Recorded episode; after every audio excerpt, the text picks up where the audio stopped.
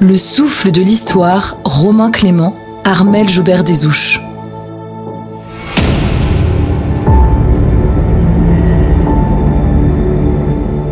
Bonaparte a voulu son retour en France discret.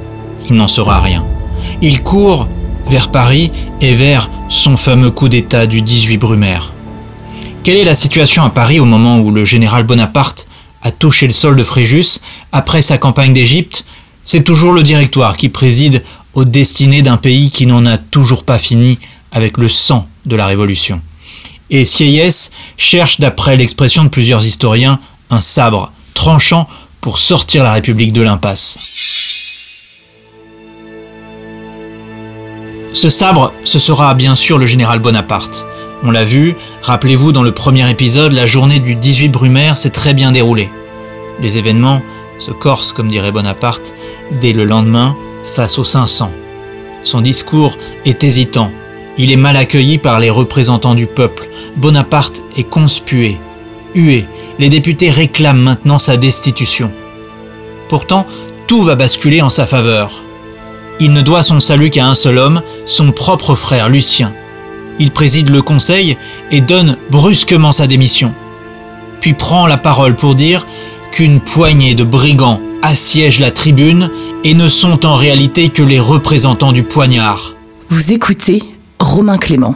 Réclamant une épée, il jure qu'il transpercera son frère si ce dernier venait à devenir un despote.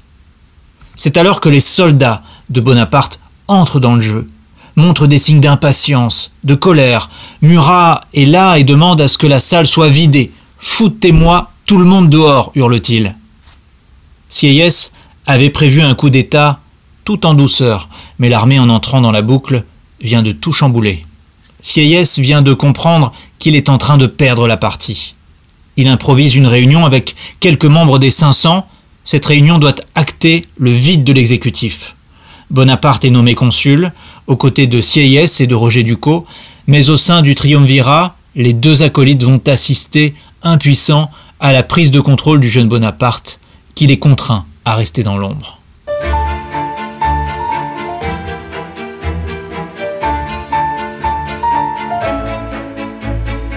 La constitution de l'an 8 est adoptée. Bonaparte devient le premier consul. Il a l'initiative des lois, en plus du pouvoir exécutif. Il nomme tous ceux qui comptent au sein de l'État. La Constitution est plébiscitée. Il y a à l'époque 7 millions de votants. 4 millions s'abstiennent, 3 millions se prononcent en faveur du oui et seulement 3500 électeurs se sont opposés. Ça sent la magouille, me direz-vous, mais Bonaparte a réussi un joli tour de passe-passe. Il cumule plus de pouvoir qu'un roi de France tout en donnant l'illusion d'endosser l'héritage de la Révolution. Le souffle de l'histoire. Ni l'opinion, ni Bonaparte vont rester sur ce référendum douteux.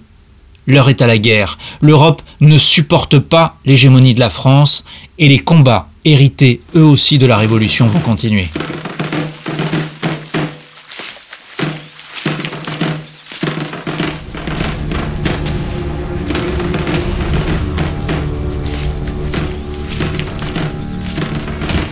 Nous sommes au printemps 1800.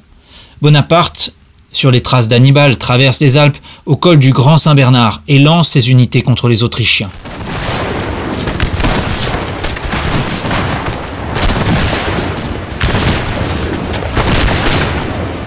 Le combat a lieu en Italie du Nord, à Marengo, précisément le 14 juin 1800. D'autres batailles sont livrées jusqu'à ce que l'Autriche reconnaisse enfin la cession à la France de la rive gauche du Rhin et le contrôle de la quasi-totalité de l'Italie hors Vénétie. La Russie se retire aussi des hostilités en octobre 1801 et même l'Angleterre, exsangue financièrement, se résout à la paix en signant le traité d'Amiens le 25 mars 1802. La paix, enfin. Les opinions publiques peuvent se réjouir. Malheureusement, elle sera de courte durée. très bientôt la suite de cet épisode avec Romain Clément.